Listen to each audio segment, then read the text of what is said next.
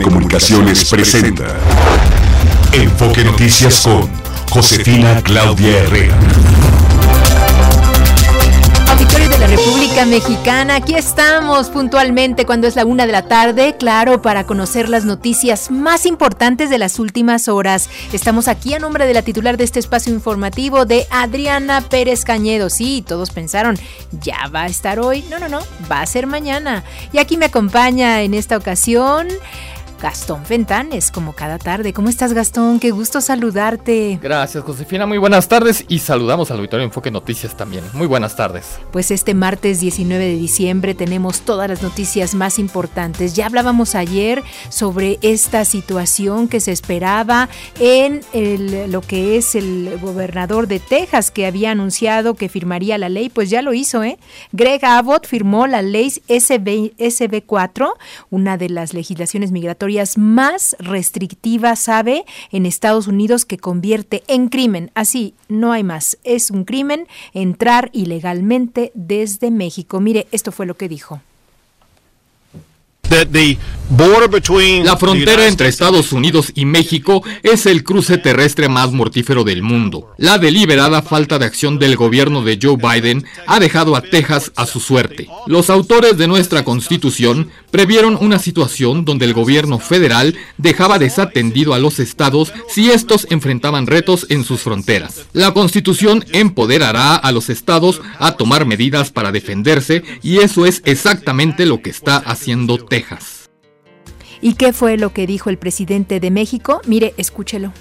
Se está haciendo ya un trámite, relaciones exteriores, para impugnar esta ley. Nosotros vamos a estar siempre en contra de estas medidas, decirle a nuestros paisanos y a los migrantes que vamos a estarlos defendiendo, que el gobernador de Texas actúa de esa forma porque quiere ser candidato a vicepresidente del Partido Republicano y quiere con esas medidas ganar popularidad. Es algo inhumano, politiquero, es un señor de malas entrañas, malo de Malolandia. Así fue como lo denominó el presidente de nuestro país. Y en otras noticias, ¿sabe? Ya se ajustó el número de jóvenes asesinados durante la posada en Salvatierra, Guanajuato. Son 11. De acuerdo con la fiscalía, los atacantes abrieron fuego contra las víctimas luego de que se les negó el acceso al lugar. Oiga, en Michoacán detuvieron a Brian Quintero, implicado en el asesinato de Hipólito Mora, ex líder de las autodefensas, crimen perpetrado, se acuerda, en junio de este año. Fue detenido Max N., integrante de la familia michoacana, implicado en la muerte de Víctor Manuel Salas, fiscal regional de Tierra Caliente en Guerrero.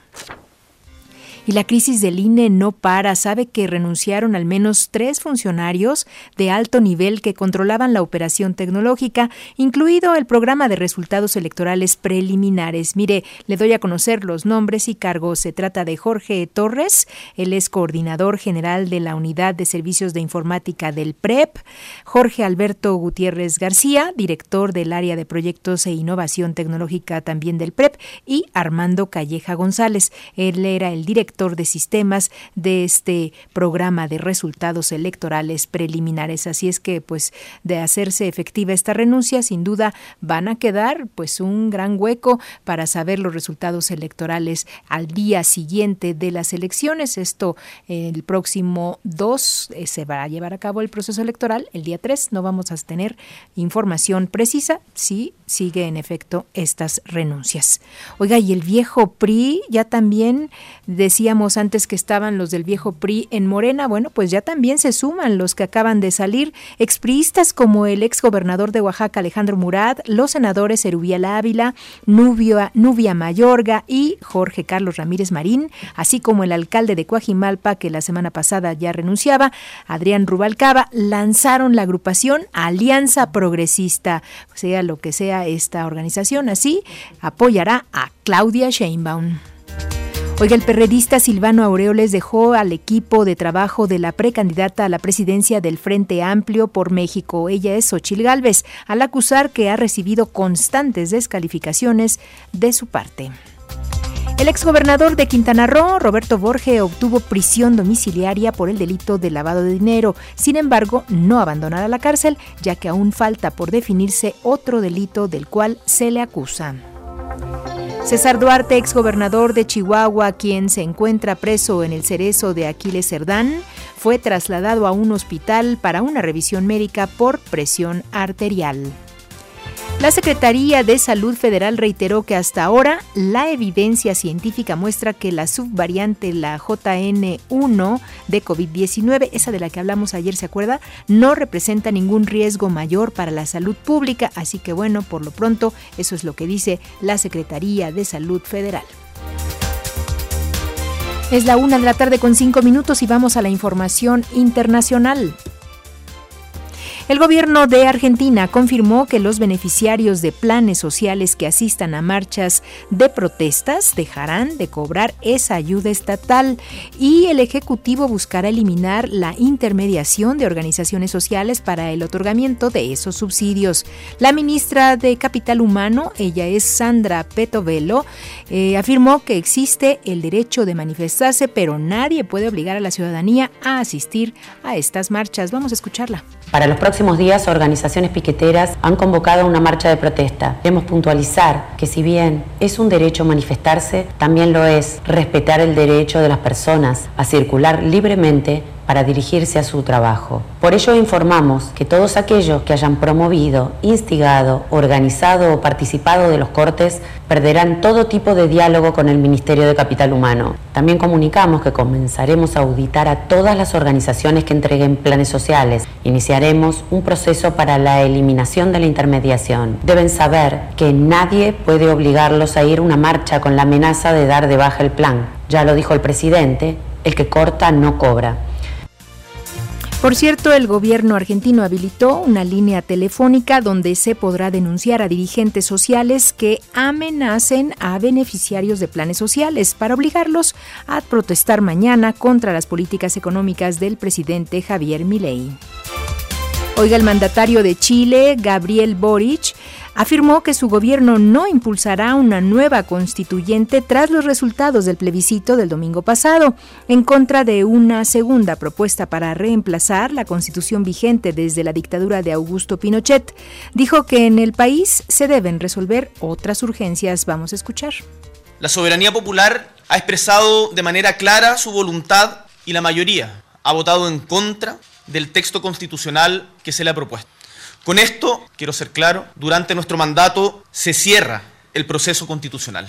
Las urgencias son otras. No podemos volver a cometer el mismo error de los plebiscitos anteriores. El país lo hacemos todos y todas. La política ha quedado en deuda con el pueblo de Chile. Y esta deuda se paga logrando las soluciones que los chilenos y chilenas necesitan y nos exigen que alcancemos.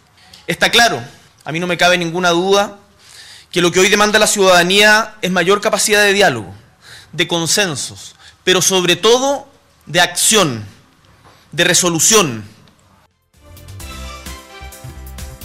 En China, los equipos de rescate continúan trabajando contra reloj y en medio de una intensa ola de frío para encontrar supervivientes luego del sismo de 6.2 grados que sacudió las provincias de Gansu y Qinghai, que dejó al menos 127 fallecidos y 734 heridos. Además, hay 20 personas desaparecidas que son buscados con drones.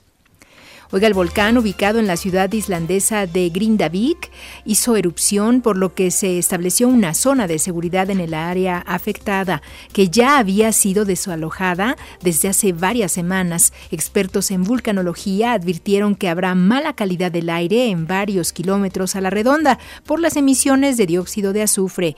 En tanto, la Oficina Meteorológica de Islandia resaltó que la potencia de la erupción ha ido en descenso en las últimas horas. El presidente de Israel, Isaac Herzog, dijo que están preparados para otra tregua en Gaza que permita liberar rehenes, aunque puntualizó que toda la responsabilidad para una nueva pausa en las hostilidades está en manos de los líderes del grupo islamista Hamas. Es la una de la tarde con nueve minutos y hoy es día de Gastón. Josefina, hoy es el Día Internacional del Emo. No, no, no, no tenían que festejar y dijeron, a ver, vamos a ver, ¿qué, celebramos? ¿Qué celebramos? Ah, sí, el emo. Pues sí, en estas ocurrencias esta fecha está dedicada a un movimiento subcultural y musical fuera de lo común. El movimiento cuenta con miles de fanáticos y seguidores en todo el mundo, los cuales se sienten plenamente identificados con su estilo eh, musical, con su forma de vestir, generando un marcado sentido de pertenencia. Y es que eh, eh, lo que es el movimiento emo, eh, Josefina presenta algunos elementos característicos, códigos de vestimenta específicos, ropa de color negra, jeans ajustados, camisetas ajustadas con nombres de bandas conocidas, cinturones así grandototes con grandes tachas y piquitos, ¿no? Es una subcultura asociada con estereotipos tales como la hipersensibilidad, la emoción, la timidez, la misantropía y la angustia. Sí, sí. También se vincula con la depresión, la autolesión y el suicidio. Me acuerdo mucho, peculiar. Me acuerdo mucho que los jóvenes, eh, ¿te acuerdas? Se daban cita ahí en la glorieta de los insurgentes y tenían siempre su cabello que les eh, tapaba la mitad de la cara. Melenas largas, lacias que les tapan por lo menos un ojo y están tristes y reflexivos por la miseria de la vida. Sí, sí, sí. Exactamente. Digo, bueno, pues Hoy, hoy esta fecha está dedicada para este tipo de gente que, como oímos, es pues mucha gente fanáticos en el mundo, mucha gente, miles de miles de personas se sienten identificadas con este movimiento ya emocional. ya se había ido esa...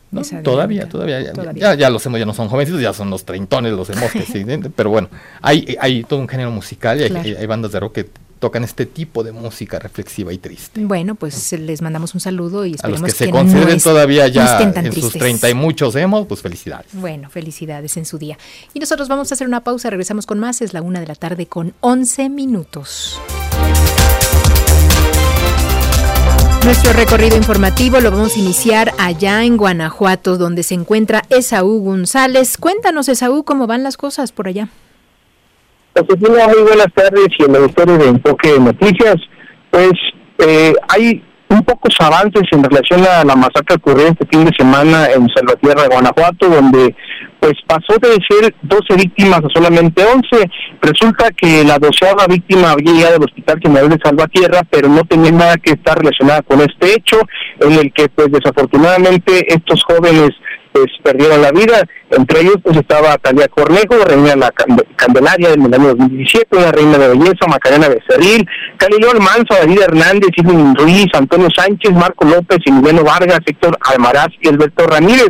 En este recuento de hechos que ha ocurrido durante ayer y la mañana de, este eh, de este día, pues es que se han recolectado 195 casquillos que estuvieron ahí y que utilizaron este grupo de hombres armados. Resulta que pues llegaron al parecer cuatro personas armadas a la fiesta, intentaron pasar y todavía no mostraban en ese momento las armas.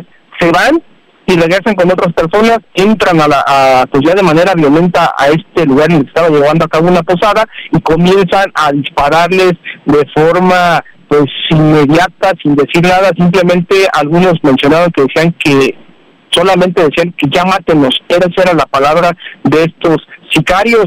Y pues este, en serie de declaraciones que se han dado hasta este momento, pues se dice que hay 35 entrevistas realizadas a los familiares de estas víctimas.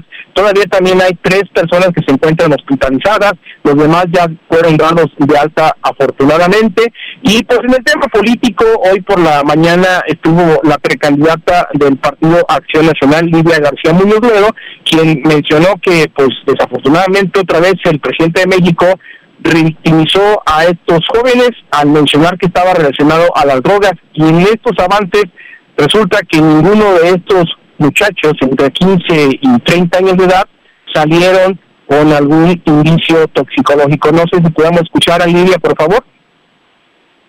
No podemos emitir juicios de esa manera apresurados sin información o revictimizar a quienes sufren lamentablemente una situación como esta. Me parece que es grave, es delicado, no podemos permitirlo, por mayor razón cuando hoy las líneas de investigación que tiene la Fiscalía pues no arrojan ninguna vinculación de estos jóvenes de Salvatierra eh, con un tema de drogas. Me parece que como autoridades tenemos que ser más responsables, pero también como ciudadanos exigir que nuestras autoridades no revictimicen en situaciones como la que hoy nos encontramos, porque al final creo de nueva cuenta que esto no es un tema político. Aquí no se puede... Eh, tirar la piedra y esconder la mano. Todos somos responsables en el tema de seguridad. Bueno, pues así también eh, lo mencionó Alma Alcaraz, que es la precandidata de Morena a la gobernatura de Guanajuato. Ella dijo que justamente Guanajuato está sumido en un bache eh, delictivo relacionado porque no se ha cambiado al fiscal, el fiscal Carlos Amarripa, y que lleva pues ya 11 años en el poder y que estaría otros 6 años más. Entonces, así la situación hasta este momento en este tema de la masacre en esta posada. Pues esperemos que pronto las autoridades den más información para pues evitar que haya esta cuestión de no saber exactamente qué sucedió, ¿no? Así es, pues ojalá que, que no solamente es este caso, porque hay que mencionar que este fin de semana simplemente en Guanajuato hubo 23 homicidios, sí. la masacre de Salvatierra que es la que más impresiona, pero también hubo otra masacre en Salamanca, cuatro jóvenes dentro de una barbería, ayer en la noche otro asesinó en Salamanca, entonces las cosas están fuera de control. No, pues sí, hay que poner atención y que las autoridades lo hagan, por supuesto, eh, insisto, para evitar pues algunas cuestiones de especulación, ¿no? Que nos dan pues muy fácil para inventar cosas. Muchas gracias, Esaú. Muy buenas tardes, hasta luego. Buenas tardes, nos vamos hasta Michoacán, allá se encuentra Sandra Soraya Castro. ¿Cómo estás, Sandra? Un abrazo. Un abrazo, José. Un placer saludarte a ti y al auditorio de Enfoque Noticias. Fíjate que Brian Quintero Equiwa, involucrado en el asesinato del exfundador de los grupos de autodefensa Hipólito Mora Chávez, y por quien se ofreció una recompensa de 100 mil pesos, fue detenido y puesto a disposición de las autoridades correspondientes. El sujeto de unos 25 años de edad e integrante del grupo delictivo conocido como los Viagra, fue detenido en una vivienda del municipio de Buenavista. Se trata, José, de la primera orden de aprehensión ejecutada por las autoridades tras el crimen del luchador social acribillado, como lo, recordarás, el pasado mes de junio en calles de la comunidad de Felipe Carrillo Puerto, mejor conocida como La Ruana. La orden de aprehensión tuvo lugar durante la madrugada de este martes y de inmediato este sujeto fue puesto a disposición de las autoridades que lo reclamaban de acuerdo con la ficha de búsqueda, Brian Quintero eh, está relacionado con delitos como homicidio calificado, tentativa de homicidio y robo calificado. Eh, te recuerdo, José, que en el asesinato de Hipólito Mora eh, participaron por lo menos 20 sujetos. De estos 20 hay por lo menos seis plenamente identificados y órdenes de aprehensión en contra de ellos. La primera la primera ya fue cumplimentada este martes, afortunadamente. Es el reporte que yo te tengo. Muy bien, muchísimas gracias, Sandra. Un abrazo. Un abrazo, José. Muy buenas tardes. Buenas tardes. Y vamos con mi compañero Sergio Perdomo Casado. Y es que ya modificar la estrategia de la seguridad pública para detener la ola de violencia en el país, esto es lo que reclaman algunos senadores y diputados de todos los partidos. Adelante, Sergio, te escuchamos. Hola, José. Estoy llegando aquí corriendo. Estoy en el salón de plenos de la Cámara de Diputados. En el salón grande están los senadores y los diputados. La última sesión del Congreso de la Unión, Comisión Permanente. Vamos a escuchar lo que dice al respecto Eduardo Ramírez, coordinador de los senadores, y él habla de cambiar la estrategia, las estructuras en todos los estados para combatir a la delincuencia. Esto dijo. Yo creo que había que hacer un planteamiento en toda la estrategia. Eh, se, ha, se, ha, se ha dotado a la Guardia Nacional de toda la base constitucional, de todos los recursos necesarios para implementar la infraestructura. Tengo entendido que son más de 100 mil elementos que están en tareas de seguridad pública, pero que concluido el 2028 eh, se tendrán que regresar a las Fuerzas Armadas, quien así los deseen. En el caso de la Guardia Nacional, eh, será un organismo eminentemente civil llegado al 2028 hoy entendemos que está arrancando y que mm, eh, se están enfrentando a tareas que no eran propias de su responsabilidad. A todo esto y después de los hechos sangrientos de Salamanca, Guanajuato, Germán Martínez Cázares, senador independiente, dice que ahora los criminales están de fiesta por la estrategia de abrazos y no balazos. Esto dijo el senador Martínez Cázares. López Obrador y Morena traen de fiesta a los criminales en este país. ¿Por qué? Porque les dan abrazos. ¿Por qué? Porque han dejado a los soldados y al ejército inerme. ¿Por qué? Porque traen a las Fuerzas Armadas haciendo trenes, haciendo obras, cuidando aeropuertos y no cuidando a los mexicanos. Necesitamos devolverle el miedo a los criminales que la 4T les quitó, les quitó el miedo a los criminales. Así la acusación, así declara. Y también aquí en la Comisión Permanente del Congreso Mexicano, el diputado del PAN, Héctor Saúl Telles, habla de la necesidad de cambiar la estrategia de seguridad pública. Esto dijo. Hacemos un llamado a la Presidencia de la República para que cambie la estrategia de seguridad. Necesitamos certeza y seguridad para todos los mexicanos. Lo que está sucediendo en Guanajuato no solamente es ahí, está sucediendo en todo el país. Sucede en Zacatecas, sucede en Baja California, sucede en varias entidades eh, como en Chiapas también. Y nosotros lo que queremos es que haya un cambio de estrategia y que el gobierno sea solidario y colabore con las entidades federativas para darle a los mexicanos la seguridad que merecen. Bueno, pues es lo que dicen diputados y senadores, que ya no haya más excusas y que se defienda la seguridad pública de los mexicanos, que se garantice su día a día en todas sus actividades. Por el momento es lo que tengo desde el Salón de Plenos de la Cámara de Diputados, con los senadores de la República también trabajando, que son integrantes de la Comisión Permanente. Es cuanto desde San Lázaro, José. Que están trabajando de manera conjunta hasta el 15 de marzo. Hasta, hasta el 1 de, de febrero. Ah, el 1 de febrero. Sí, en los recesos trabaja la Comisión Permanente, 37 senadores y diputados, y entonces en esta ocasión nos toca aquí en la Cámara de Diputados, aquí los tenemos a los integrantes del Senado de la República que participan desde luego en la Comisión Permanente del Congreso Mexicano, José. Eso es porque van trabajando en un periodo y periodo, en periodo y periodo, en la Cámara de Senadores o en la Cámara de Diputados, y esta vez te tocó a ti, entonces. En esta ocasión nos toca aquí del lado de la Cámara y a Gerardo Cedillo lo mandamos a descansar un rato. Ah, bueno. Muchas gracias, Sergio. Bueno, por nada, buenas tardes. Hasta luego, buenas tardes y nos vamos hasta Sonora. Allá se encuentra mi compañera Rosa Angélica Fimbres. ¿Cómo estás, Rosa Angélica? Qué gusto saludarte. ¿Qué tal, Josefina? Igualmente, buenas tardes para ti, para quienes nos escuchan por acá trabajando. Muy bien, ¿y qué nos tienes? Cuéntanos. Mira, eh, te comento que en el municipio de Ati, ubicado al norte de Sonora, en una zona de paso hacia la frontera con Estados Unidos, se vive en medio del terror y la inseguridad que genera la disputa que mantienen grupos de crimen organizado por el control de la región. La alcaldesa Yolanda Castañeda Quesada señaló que este municipio de 700 habitantes en estos momentos carece de comisario de seguridad pública y tampoco tiene policías. Tampoco están contando con servicio médico, pues no tienen ni doctores, ni doctores ni enfermeras y tampoco ha habido clases presenciales por este problema de inseguridad. Escuchamos algo acerca de lo que comenta respecto a esta situación no podemos traer gasolina ni diésel. Ahorita esas son las situaciones que, que estamos eh, padeciendo, ¿no? Y pues que debemos de transitar en la carretera durante el día, que, mm, es lo más seguro. Ya de noche nadie sale. Eh, hemos tenido pues vigilancia, ¿no? Tanto de Sedena como de la Guardia, de, de los estatales, no han dejado de estar dando sus vueltas. Ahorita pues yo estoy sin comisario y, y pues así estamos.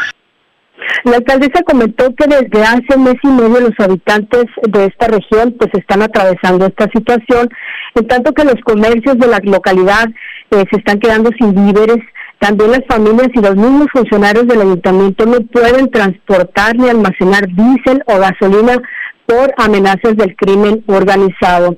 La presidenta municipal de extracción priista comentó que el problema principal de inseguridad se presenta básicamente en las brechas de esta comunidad y el pueblo o la cabecera municipal de Atil pues se encuentra tranquilo. Debido a esta situación de inseguridad que prevalece en Atil, se suspendieron las posadas y también el tradicional baile de Año Nuevo.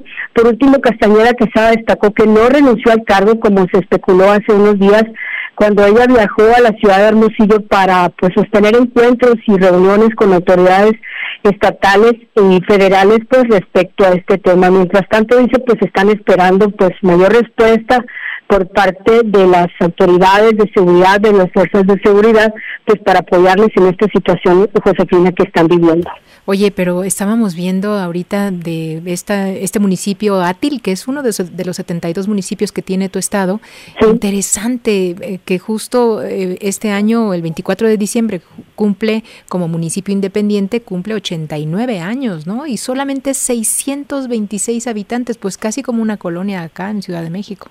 Sí, es, un, es una comunidad muy pequeña, eh, Josefina, y pues está situada, está enclavada en, la zona de, tráfico para el, ah, para el trasiego de drogas, el tráfico de, de personas y de pues todo lo que todo lo que confiere pues todo lo que se refiere al, a las actividades que realizan pues grupos del crimen organizado en esa zona. Pero al parecer pues esta situación se ha agravado se ha hecho un poco más difícil en las últimas semanas Qué triste y se ve tan bonito, muy pequeñito, pero con, con gusto, ¿no? Es una población pequeña, entiendo que es uno de los más pequeños de, de tu entidad. Sí, acá hay un poco más pequeños, ¿verdad? Por el rumbo de la sierra, pero esta es una comunidad pues muy pequeña de, de esa región y está rodeada, está rodeado el municipio de Atil de otros municipios también muy, muy pequeños y que pues no son ajenos a esta situación, ah, que la alcaldesa se ha atrevido a levantar la voz. Eso, pues ahí está, levantar la voz, ahí está también haciendo eco aquí en Enfoque Noticias. Muchísimas gracias, Rosangélica, un abrazo. Igualmente, Josefina, buenas tardes. Muy buenas tardes, es la una de la tarde con 29 minutos y vamos a hacer una breve pausa. Regresamos con más.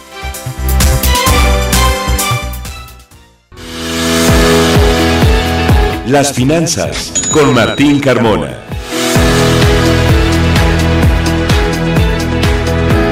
Y ya está aquí Martín Carmona. ¿Qué tal, Martín? ¿Cómo estás? Muy buenas tardes. ¿Qué tal, Josefina? Buenas tardes al auditorio de Enfoque Noticias. Cerraremos sin duda con buena racha el 2023, eh, sobre todo para el mercado accionario mexicano, que ha venido estableciendo máximos históricos, el rally navideño se le denomina cuando pues la mayoría de los inversionistas considera y sobre todo en esta en este momento para la economía mexicana que vienen buenas expectativas hacia el 2023 y por lo tanto pues deciden entrar justamente al mercado accionario de nuestro país. En este caso, este rally navideño pues ha ubicado al índice de precios y cotizaciones justamente sobre los 57 mil puntos y pues la racha seguirá, por lo menos lo que están anticipando los analistas.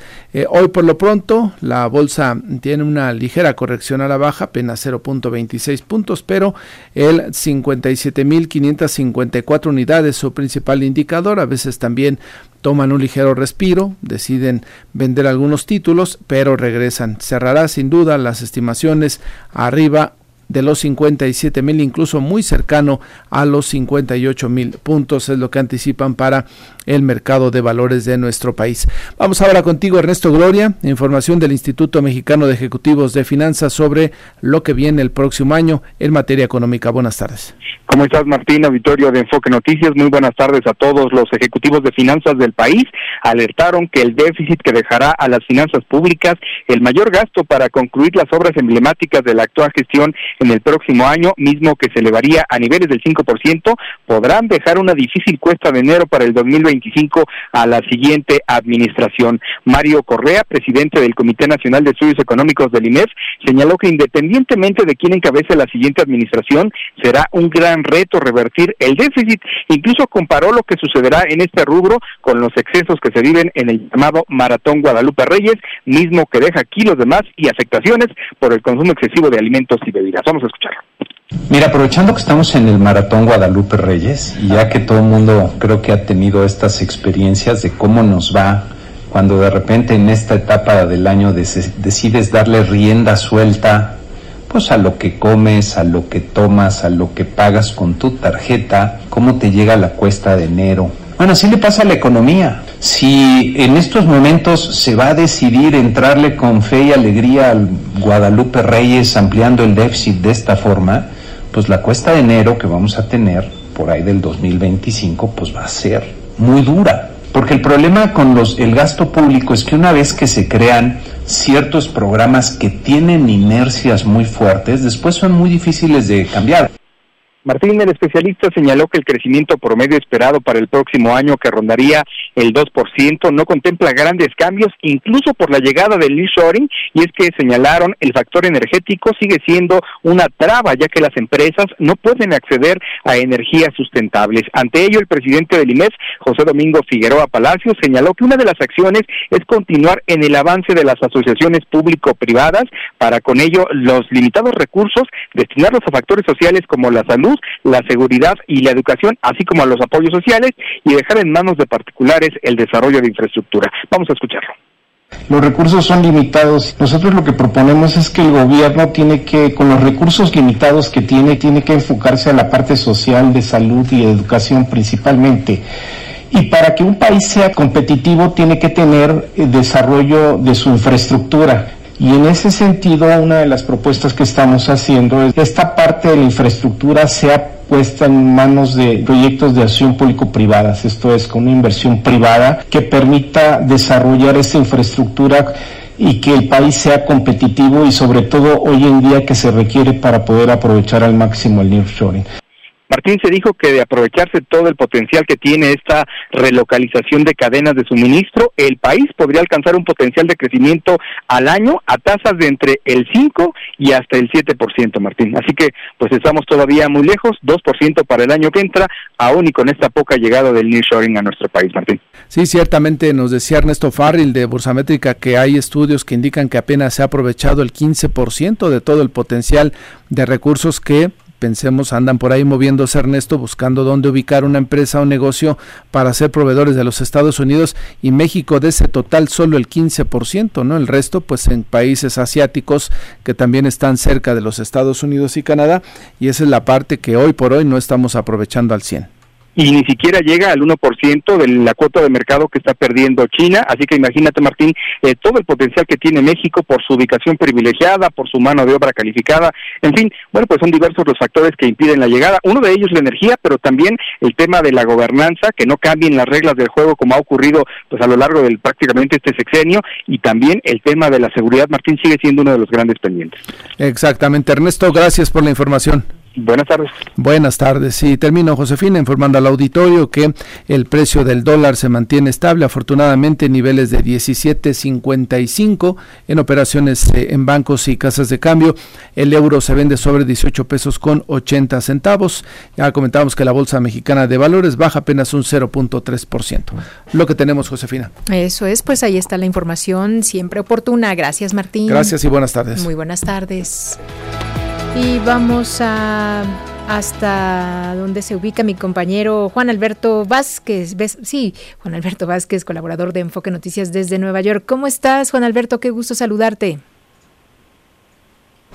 ¿Qué tal, Josefina? El gusto es mío y bueno, pues aquí un placer estar contigo en este en este frío diciembre acá en la Gran Manzana. Ya me imagino, si aquí nos quejamos del frío, no me no, no quiero pensar cómo están allá ustedes, ¿eh?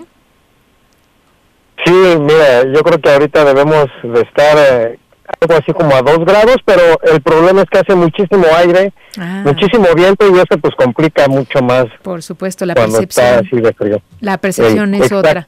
Oye, ¿cómo están viendo esta nueva ley antiinmigrante que se resolvió por parte del gobernador de Texas, Greg Abbott?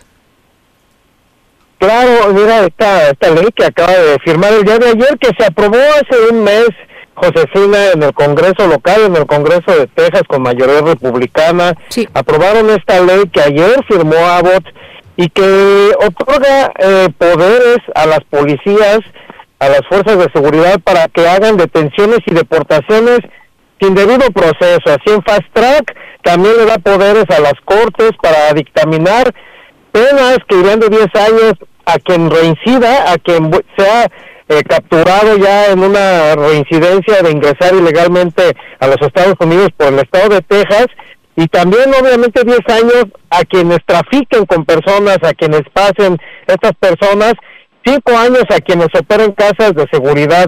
Esta nueva medida solamente es un eslabón de muchas que ya ha venido tomando el gobernador de Texas. Recordemos, bueno, estos alambres de púas que han sido colocados en algunas partes de la frontera, también estas boyas que se colocaron en el Río Grande que ya generaron algunos muertos y algunas demandas sobre el gobierno tejano. Y también esta medida que se tomó ya desde el verano del 2022 de estar enviando migrantes a ciudades refugios como Chicago, Washington, pero sobre todo acá a la ciudad de Nueva York, en donde ya son más de 70 mil los migrantes que han sido enviados desde la frontera sur. Esto también se enmarca en una narrativa, Josefina, antiinmigrante, que ha sido comandada por quién crees? Bueno, pues por el mm. expresidente Donald Trump, ahora precandidato republicano a regresar a conducir la Casa Blanca. Él ha mantenido todo el tiempo una eh, narrativa antiinmigrante. Tan solo este fin de semana pasado en un evento que tuvo en Ohio, dijo que los migrantes envenenan la sangre del país. Sin importar, por supuesto, que su papá haya sido migrante, que su esposa haya sido migrante. Eh, todo el tiempo Donald Trump manejando este lenguaje de desprecio hacia la migración, lo hizo cuando era candidato en el 2015, lo hizo siendo presidente y bueno, ahora que está muy furioso por estos 91 cargos penales que tiene pendientes en cuatro cortes, una de sus eh, estrategias ha sido irse contra la migración y eso le ha generado obviamente muchas simpatías entre los conservadores de Estados Unidos. Este paquete de medidas aprobadas ayer por, eh, signadas ayer por el gobernador Abbott, eh, entraría en vigor en marzo, Josefina, ha sido ya rechazada por ONGs que la llaman anticonstitucional y racista, por sheriff locales que ya están temiendo que las cárceles se les llenen inmediatamente, las cortes también van a aparecer llenas de por sí, hay mucha gente esperando sus citas o, eh, bueno, con las autoridades migratorias. Y bueno, esto obviamente complicaría más el asunto para la burocracia tejana. El deseo de Abo de detener la migración no parece que vaya a suceder ni con estas medidas. El último año fiscal fueron dos millones de cruces ilegales en, en la frontera sur de Estados Unidos. Y todo esto se debe a muchas crisis económicas que están sufriendo muchos países después del COVID, eh, migraciones que vienen de Colombia, de Venezuela, países que normalmente no envían mucha migración, bueno, pues ahora lo están haciendo por estas crisis que hay en todos estos países, así es que no tiene que ver con estas medidas, no se va a detener la migración y por lo pronto, bueno, pues obviamente mete en un predicamento al gobierno federal sobre quién tiene esa eh, esa eh, orden de poder detener migrantes y enviarlos de regreso, un enfrentamiento más de Abbott con el gobierno federal de Joe Biden, se pone muy intensa esta situación. Por lo pronto, bueno, pues ya está asignada esta ley y vamos a ver cómo reaccionan las siguientes semanas, si vienen demandas al respecto o si simplemente va a entrar en vigor en marzo, como te decía. Eso. Oye, Juan Alberto, y tú que tienes esta posibilidad de valorar lo que sucede en la Unión Americana, eh, ¿crees que es parte solamente de una estrategia electoral, que las cosas podrían cambiar quizá en el futuro y suavizar, o al contrario, podría ser parte de lo que algunos otros estados eh, que son vecinos a México pudieran fortalecer o recrudecer. Es, es, parte de una ideología. Eh, esto no creo que se detenga eh, por un asunto electoral. es, es ya una creencia realmente de sectores conservadores de la ultraderecha. Hay muchas teorías conspirativas acá ya, y que entonces, bueno, ellos creen que, por ejemplo, manejan manejan una versión de que Joe Biden tiene abierta la frontera, lo cual es una mentira. Joe Biden no tiene abierta la frontera, no está eh, recibiendo, como ellos dicen, migrantes para que voten por el Partido Demócrata, eso es imposible. Y obviamente esto obedece más a las crisis, como te decía, en los países mm. eh, al sur del continente.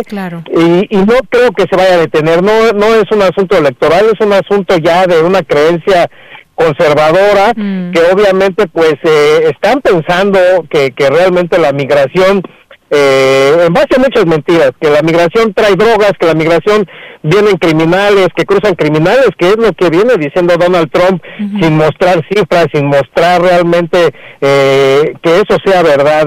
son teorías es mentira en muchos de los casos. Te pongo otro ejemplo que dicen que los migrantes están ingresando fentanilo. Eso es mm. una de las grandes mentiras. El 75% de quienes ingresan fentanilo por la frontera sur son ciudadanos de Estados Unidos.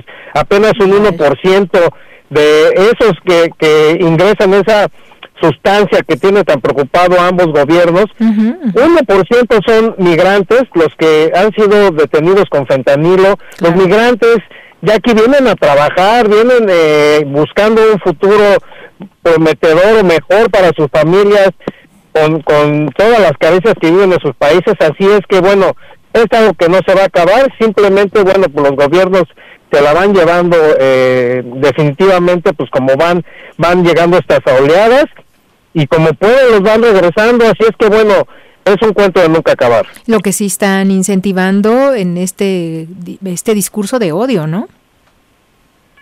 Discurso de odio, además, obviamente, que bueno, pues en Estados Unidos crece cada día, ya no solamente contra los migrantes y contra los mexicanos, eh, contra los afroamericanos, en este momento eh, los ataques eh, de odio sobre toda, sobre los árabes, sobre los musulmanes, sobre los judíos, es decir, es una locura de verdad de, un pensamiento conservador. Sí. Lo único que desean ellos y lo han manifestado incluso congresistas de Estados Unidos es que quieren una Norteamérica, un Estados Unidos blanco y cristiano. Eso quieren y lo han dicho abiertamente, algo bueno, completamente imposible. Este país está hecho por migrantes, este país, eh, bueno, está lleno de gente de todo el mundo que lo han venido a enriquecer, que le han venido a dar esta riqueza cultural y económica, y, es, y esto que quiere realmente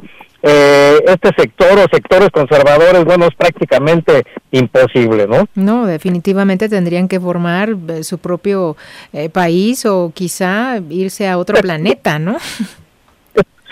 Sí, o sea, por supuesto, y, y, bueno, hay, hay muchos, muchos sectores en Estados Unidos que son completamente así, que son eh, gente conservadora, cristiana y blanca. Estamos hablando de estados como Utah, como Wyoming, eh, muchos otros estados del sur y que no aceptan esta pluralidad, no aceptan eh, comunidades LGBT, prohíben libros, es decir, es una guerra también cultural que se está gestando acá en este país, muy peligrosa en muchos casos, y que lo único que hace es esto que tú dices, aumentar los crímenes de odio, aumentar el lenguaje, la narrativa en contra de todo lo que sea diferente. Y esto pues finalmente no conviene a nadie, ¿no? Eh, aumenta la violencia verbal y física de todo tipo. Y eso suma de que Estados Unidos es un país en el que cualquiera o casi cualquiera puede tener un arma. Bueno, pues de ahí han venido muchos de los recientes muchos de los recientes ataques en los Walmart, en los supermercados, han venido motivados por este, por este tipo de lenguaje, por este tipo de narrativa, gente que ha ido a atacar directamente a latinos, que ha ido a atacar directamente a judíos, pues simplemente por, estas creencias de que realmente ellos están aquí para reemplazar a, los americanos blancos, lo cual, bueno, pues es una, te lo repito, una completa mentira, ¿no? Claro, ¿te acuerdas de este policía que se dedicaba a cazar migrantes en la frontera? Era impresionante, o sea, ¿qué, qué puedes tener en la cabeza, ¿no? Cuando tu país ha sido construido gracias a toda esta migración y que siguen y que siguen haciéndolo, ¿no? Y te pongo el ejemplo, por ejemplo, de Nueva York. Cada estado tiene un ejemplo muy claro. Sí. Pero Nueva York, quien sostuvo eh, a esta ciudad durante la pandemia eh, fue el trabajo de los migrantes. Mientras toda la gente eh, con ciertas posibilidades económicas salieron huyendo de aquí, que fueron a sus casas de descanso o se fueron a otro país, quien se quedó trabajando, quien se quedó cocinando, repartiendo comida a domicilio, haciendo las labores que se tenían que hacer, fueron los migrantes y lo han reconocido los propios alcaldes neoyorquinos. Así es que, como ese ejemplo, bueno, hay miles de que sin los migrantes este país no puede funcionar.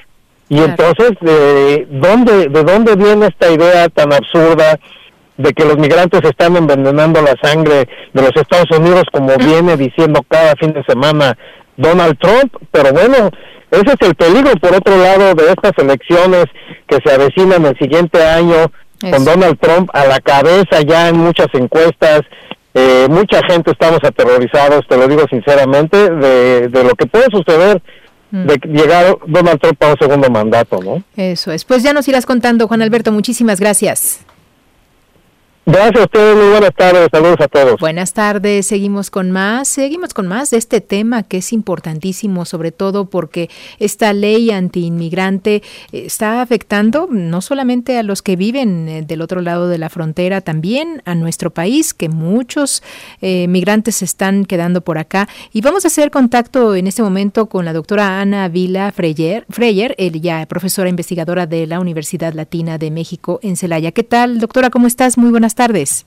Hola Josefina, buenas tardes. Cuéntanos, ayúdanos a entender esta situación que estamos viviendo y que, pues eh, digo, además de la ley que se acaba de firmar, eh, pues naturalmente ya teníamos un problema aquí en México, ¿no? Cuéntanos un poquito sobre tu, tu opinión primero, cómo es esta ley, cómo ves esta ley. Mira, lo que esta ley es parte de un proceso que se inició en el 2001 o quizá antes, sí. en el que se mezcló la seguridad nacional, la seguridad fronteriza, la seguridad interna y en todas estas entra la migración, ¿no? Sí. Entonces, este proceso ha seguido una tendencia en el que las autoridades locales apliquen las leyes federales en materia de migración. Este proceso inició con una ley, no sé si te acuerdas, en Arizona, creo que fue en 2004, en el que igual eh, autorizaban a que en caliente expulsaran a cualquier persona que pareciera diferente. Mm, qué horror. Pero bueno, desde entonces se han aprobado alrededor de 3.500 o 4.000 leyes locales anti-inmigrante en todo Estados Unidos.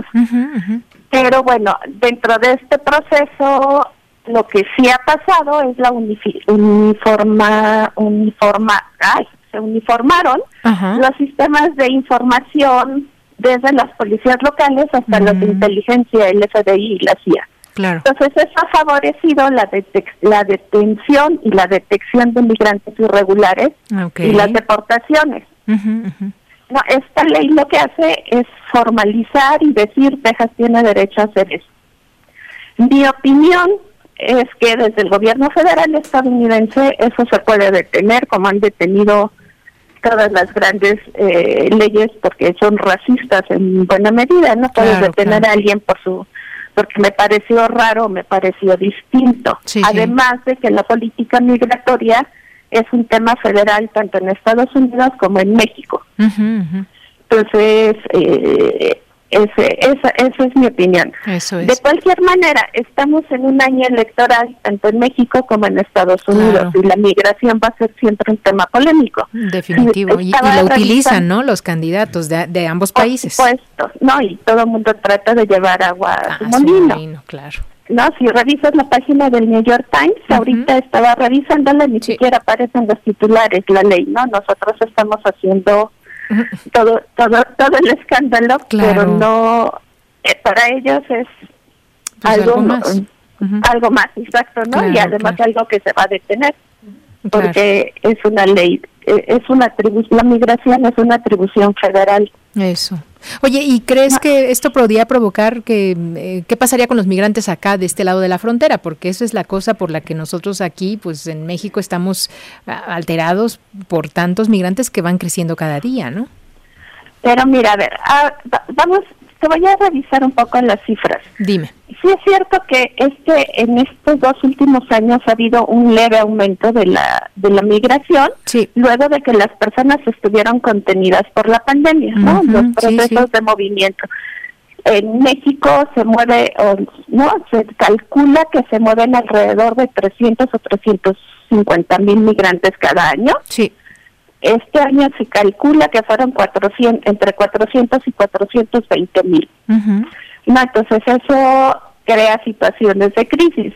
Claro. Ahora, también hay que hay que ver qué quiere decir definir el tema como crisis, porque si defines la crisis migratoria, la crisis de refugiados, la crisis de la frontera, etcétera, entonces eso implica que estás exigiéndole al gobierno o al Estado que tome medidas como más eh, represivas o más eh, importantes porque estamos en una situación de crisis. Claro. ¿no? Y por el otro lado, pues tenemos las crisis humanitarias que existen en, en la frontera y en el camino, Claro. ¿no? Hace hace relativamente poco, hace dos o tres meses, los trenes se tuvieron que detener. Entonces, todo, ¿no? en, en toda la ruta empezamos a ver las crisis. Aquí en Irapuato se quedaron atoradas de, de miles de personas, como 15 días en los que se definía qué se iba a hacer, si se iban a ir o se iban a quedar. Claro. Entonces, pues bueno, eso genera también otra situación de urgencia porque genera una crisis humanitaria Por y también le exigimos al Estado respuestas a, acordes a eso, ¿no? Sí, porque a nadie nos gusta que estén afuera de nuestra casa, enfrente en la calle, ¿no? O sea, que estén en la calle de atrás, donde no se ven, ¿no? Donde no los, no los pueden ver ni oler, ¿no? O sea, también eso es real. Oye, estos 420 mil que nos dices que se movilizaron, se movilizaron, no es que se vinieron a quedar. Es que, a ver, es, es que desde el 2000, en la última década hemos vivido como un cambio Okay. no sé si tú te acuerdas em, de esta crisis que hubo en Lampedusa, en Italia, en el que se quemó un barco lleno de personas y se murieron como tres mil personas. Claro, claro.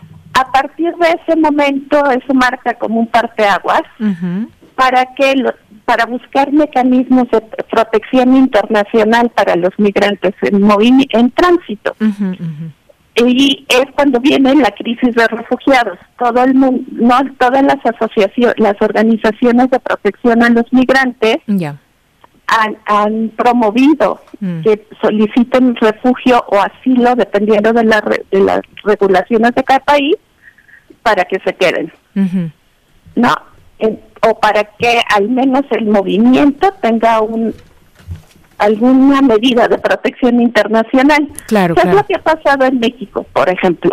De, de 2013 para acá, han, hemos tenido 520 mil solicitudes de refugio o de asilo, de las cuales 460 mil han sido solamente en el gobierno de López Obrador de 2019 a agosto de este año. Ok, ajá.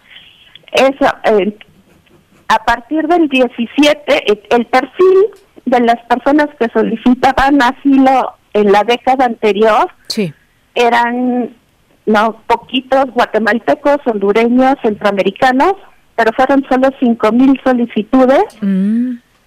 de la, del medio millón que tenemos ahorita. A partir del 2017, además, se suman venezolanos, nicaragüenses, cubanos y haitianos. ¿No? Los tres primeros aliados al gobierno, los otros pues están en una crisis de un estado fallido. Claro, claro. Entonces, ¿qué haces con todas esas personas? Mm, claro. ¿No? Y el gobierno de López Obrador solamente a partir del 2019 hasta junio de este año ha deportado a medio millón de personas también. Entonces, o sea, también tenemos lo nuestro, ¿no, doctora? También tenemos, exacto, también tenemos la nuestra y también estamos en este movimiento geopolítico de qué hacemos y cómo le hacemos. Eso es. Doctora, esta historia continuará. Permítenos hacer una pausa porque sí estamos ya por eh, terminar esta hora eh, nacional, pero la verdad es que nos interesa mucho poder seguir conversando y haciendo esta radiografía que nos permite saber exactamente dónde estamos parados en nuestro país. No sé si me permitas que podamos conversar mañana. Mañana, sí. Buenísimo. Doctora, muchísimas gracias. gracias a ti, hasta luego. Hasta luego. Es Ana Vila Freyer, ella profesora investigadora de la Universidad Latina de México. Nosotros continuamos con más aquí en Enfoque Noticias.